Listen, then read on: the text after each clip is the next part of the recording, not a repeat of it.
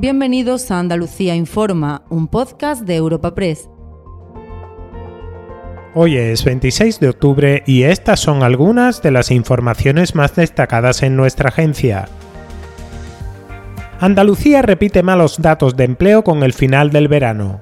La encuesta de población activa del tercer trimestre deja 30.700 nuevos parados y la pérdida de 3.800 puestos de trabajo en la comunidad como consecuencia del fin de los contratos de la temporada estival, este año agravados por los efectos de la sequía y el inestable escenario internacional, lo que deja a la comunidad de nuevo al borde de los 800.000 desempleados. La cifra de hogares con todos sus miembros en paro repunta ligeramente hasta el 10,4%.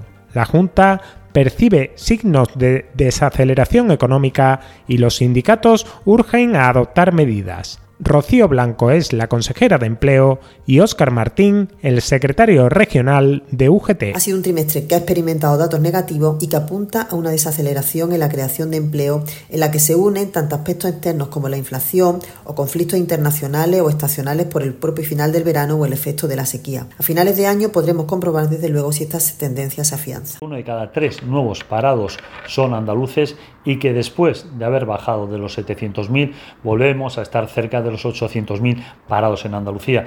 Normalmente la EPA del tercer trimestre es mala en servicios, terminan muchos contratos de turismo, pero suelen tirar del empleo las campañas agrícolas, que en esta ocasión están muy dañadas por la sequía.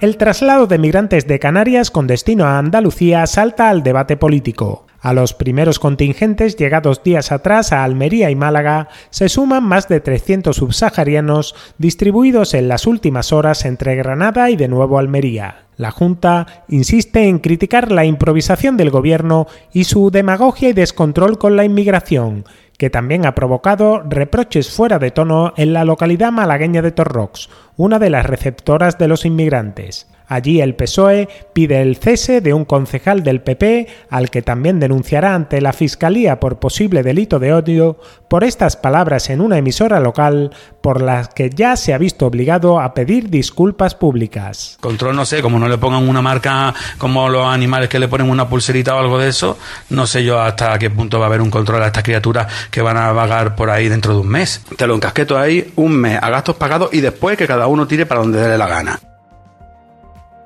Y al cierre, nuevo episodio de violencia contra la mujer, esta vez empleando sofisticados medios técnicos. Un hombre ha sido detenido en la localidad almeriense de Elegido, acusado de realizar grabaciones por debajo de la falda a la dependienta de un comercio empleando para ello una cámara que ocultaba en su zapato. El detenido solía abordar a la víctima aprovechando los momentos en que se encontraba sola en el local, como relata un portavoz policial. El arrestado hacía tiempo en los alrededores del local comercial donde trabajaba la víctima, esperando a que se quedara sola para poder filmarla bajo la falda con su dispositivo de grabación camuflado. Se trataba de un cliente habitual que tan solo aparecía cuando la mujer se encontraba en el lugar. Las visitas aumentaron su frecuencia. De dos veces por semana, el detenido llegó a acudir al negocio diariamente y siempre solicitaba el servicio en una máquina acortadora situada fuera del mostrador que requería que la víctima tuviera que inclinarse para hacerla funcionar.